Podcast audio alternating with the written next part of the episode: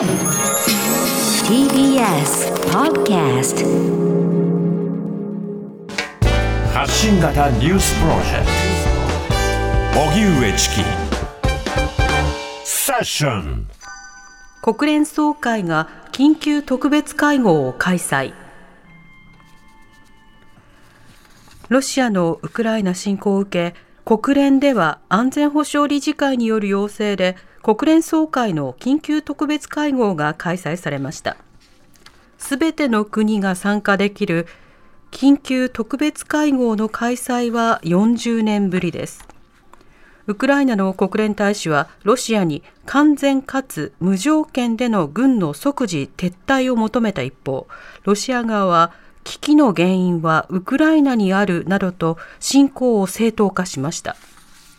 アメリカなどは法的拘束力はないもののロシアを強く非難する決議の採択を目指しています。一方岸田総理は今日未明に行われた各国首脳らとの電話会談で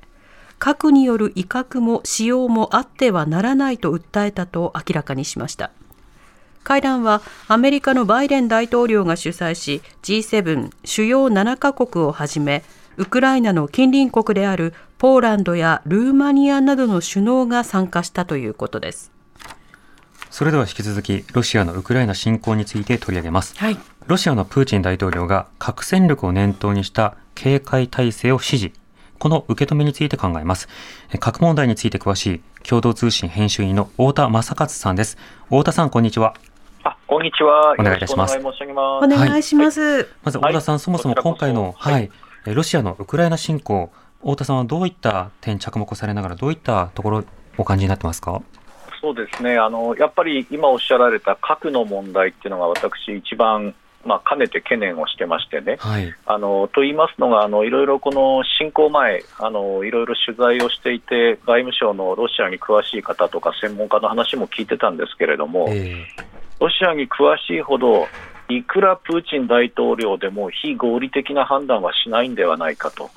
すなわちあのよもや15万人の兵力を国境沿いに展開したとはいえ、ですね、東部、ウクライナ、ここは、まあ、あごめんなさい、クリミアですね、東部とクリはい、クリミアはまあその抑えに行くかもしれません、まあ、クリミアも実際抑えてるわけですけれども、はい、ただ、いくらなんでもこのキエフを侵攻したり、まあ、ハリコフですね、第二の都市を侵攻したり、マリウポリっていう南部の港湾都市ですね、ここを、まあ、あの兵を進めるとか、そういうことはいくらなんでもですねコストが高すぎてありえないんじゃないかっていう説明聞いてたもんですから。はいあの突如、侵攻が始まってあの、ひょっとしてこれはやっぱりプーチン大統領、心理的に追い込まれていく中で、あの核のボタンに手をかけるっていうことをひょっとして考えつくんじゃないか、あるいは少しこうあの合理的な判断ができないまま、核のボタンに手をかけるんじゃないかっていうことはずっと心配してました。はい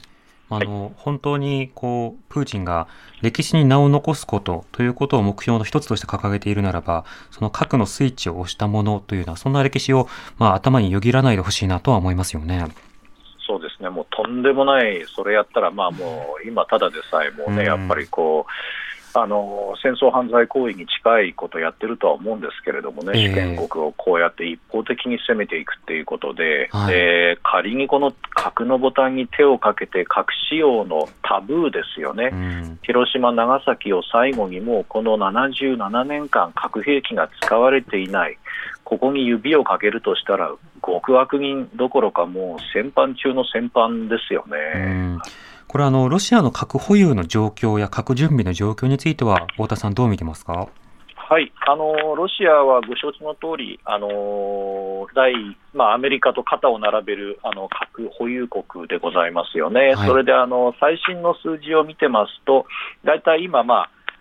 戦略核って言いまして、あのこれはあのアメリカとロシアが戦争を本格的にやった場合、お互いがお互いのアメリカ本土やロシアの本土の、まあ、核基地であったり、ですね核ミサイル基地であったり、あるいは首都ですね、モスクワ、ワシントンをお互い大陸間弾道弾、大陸クラスのまあその長い射程のミサイルを使って、まあ、攻撃するのが戦略核と呼ばれる核兵器なんですが、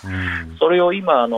ロシアは大体1600発くらい、持っています、はい、あのアメリカは大体1500台くらいのオーダーなんですけれども、えー、まあ、あのこのうちですね大体1500発、1600発のうち、大体まあ800、ごめんなさい、えー、そうですね、大体今、800くらいですかね、800くらいのまあ戦略核っていうのは、800から900がまあ即座にこうまあ攻撃態勢にまあ転用できる核なんですね。で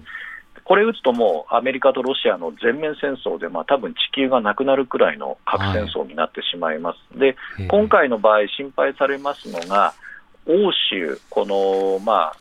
西欧、東欧に展開している、まあ、あのロシア国境地帯あのに展開している戦術核と言われる、いわゆるその戦争で使うことを想定した戦域、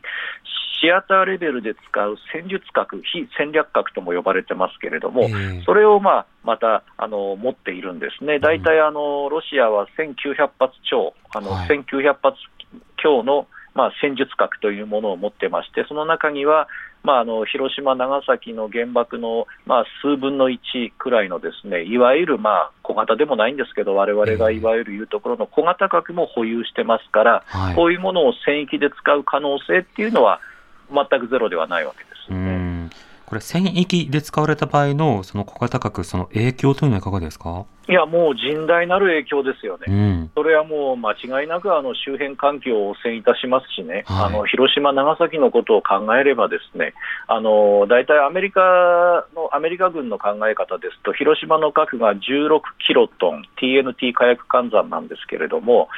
アメリカ軍が言うところの小型核は、大体この3分の1ですから、5キロトンなんですね、うん。はい、あのそれでもこう広島をご覧になってください、16キロトンであれだけあの半径2キロが全焼、全滅で、さらに数キロメートルまで放射線、それからあのあのなんていうんですか、あの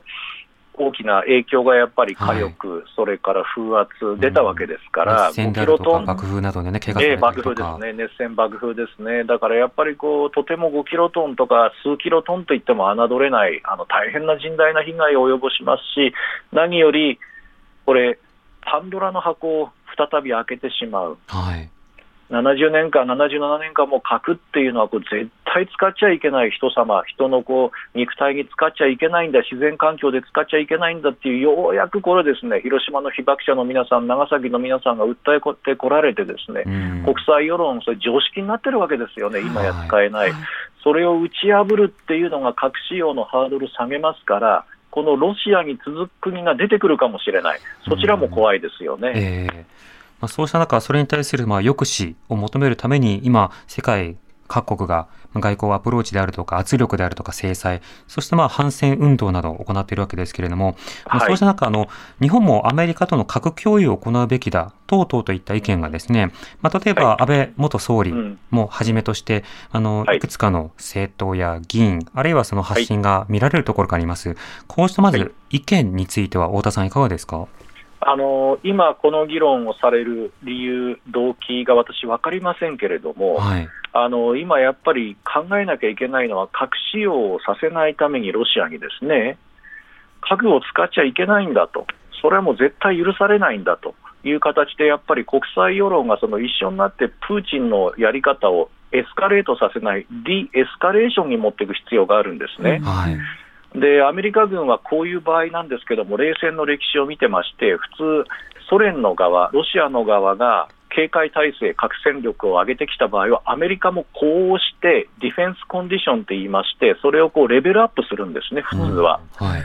かつて第4次中東戦争、あの1973年ですけども、私、あの実際、発射管制官にもインタビューしたことあるんですけれどもね。えーアメリカがデフコンを上げた、あのすなわち高度警戒態勢をワンレベル上げたんですけど、その時はですね、はい、本当はすぐにですね50発の ICBM がすぐ撃てるように準備してくれって、ペンタゴンから指令があったっていうんですね。非常にこの時もソ連をその中東の戦争に介入させないために、そうやって警戒レベルを上げた、今回のあのプーチン大統領とよく似てまして、はい、あのまあ、NATO が介入してこないように、こうやって核の脅し上げてる、で今回、幸いなのが、バイデン政権、非常にある意味、スマートな戦略取ってまして、エスカレーションさせないために、自分たちはじゃあ、警戒レベルどうするのかって言ったら、上げてないんですね、普段と変わらない状況にしている、はい、すなわちこちらはロシアが一方的にそういう体制をとっても核で応戦するつもりは今ないんだと、核準備体制に入んないんだと、だから早くこういうあの非合理的な警戒体制を解除するように、まあ、今、訴えなきゃいけない、そこに実は日本も一緒になって声をかけなきゃいけないんですね、はい、核はやっぱりこう使っちゃいけない、こう人様に絶対使っちゃ、生身の人間に使っちゃいけないっていうことを今ほど声を大にしてあげなきゃいけないのに、被爆国の日本がこの議論をするということを国際社会がどう見ているか。あの今の平時だったらまだしも、これ、ロシアが実際こういう動きしてるわけですからね、はい、少しこうそこはあのより冷静な議論が私、必要になってくると思います。そうですね、特に対ロシアなどに対する直接的なメッセージになるばかりではなく、日本は非核三原則などの約束というか宣言を掲げていながら、それを破るんだというようなメッセージにもなりますし、また当然ながらのその核の基地などに対して、あの核の応戦が行われる場合には、日本に落とされるというこの優先順位をより上げるというような、そんな側面もあるなど考えると、こういった発言が、まあ、経験に行ってはいけないことなんだということもよくわかりますよね。あのいろんな、だからその両方の議論しなきゃいけませんよね。はい特にその核を日本に入れた場合、どういうマイナスの効果、致死的な効果があるのか、今、あの小宮さんおっしゃられたように、間違いなくこれ、ターゲットになるわけですよね、はい、ナンバーワンターゲットです。アメリカがその今冒頭申し上げた、まあ、900発くらいの核がすぐ発射可能だということなんですけれども、はい、その多くは核ミサイルに、相手の核ミサイル基地、それから首都、それからあとはその核の指令を出すコマンドコントロール、統制指揮機能への攻撃なんですね。従いまして、日本にこれ、核兵器を置くっていうことは、緊張が高まれば、はい、核使用の核のターゲットに間違いなくそこに日本が入ってくる。まあこの議論されているのは、おそらく抑止力を高めるためだということで、それだけこちらも核の脅しを持っていれば、相手もそんなバカではないから、さすがに核を使っては来ないだろうという、そういう抑止の議論、抑止強化の議論なんですが、えー、抑止が崩れた場合、どうなるかって。今回も結局、抑止が崩れてあの、プーチンさん、まだ核は使ってないけど、侵攻してるわけですから、はい、そこはやっぱり非常にどういう帰結を招くのかということをあの本当にこれしっかり議論しないといけないんで軽々な議論は私は許されないと思います。はいわかりました。太田さん、ありがとうございました。どうもありがとうございました。ありがとうございました。よろしくです。失礼いたします。失礼します。ありがとうございます。核問題について詳しい共同通信編集員の太田正勝さんにお話を伺いました。TBS Radio 荻上チキ Session.